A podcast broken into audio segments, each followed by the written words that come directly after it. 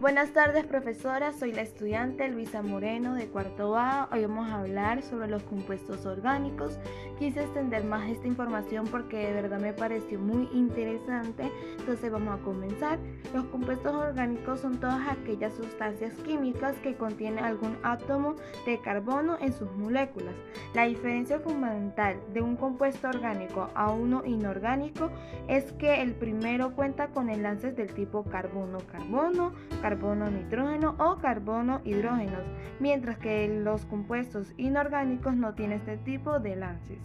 Ajá, ¿Para qué sirven los compuestos orgánicos? Los compuestos orgánicos están formados principalmente por diferentes combinaciones de carbono, hidrógeno, oxígeno y nitrógeno, lo que les confiere unas propiedades impredecibles o muy importantes para los seres humanos en diferentes campos, las cuales son alimentación, industria farmacéutica, producción de petróleo, etc. Ejemplo de los compuestos orgánicos. Estos compuestos orgánicos tienen nombre porque forman parte de los seres vivos, las cuales son las moléculas de ADN, azúcares que son como la glucosa o el almidón. El tercero serían los lípidos como los ácidos de grasos, las proteínas, aceite, alcohol, petróleo.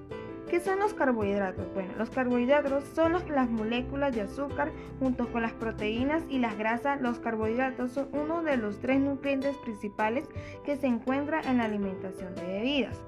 ¿Qué son los lípidos? Los lípidos son un grupo de moléculas biológicas que comparten dos características, las cuales son, son insolubles en agua y son ricas en energía, debido al número de enlaces de carbono e hidrógeno. Es un compuesto orgánico molecular no saludable compuesto por hidrógeno y carbono. ¿Qué son las proteínas?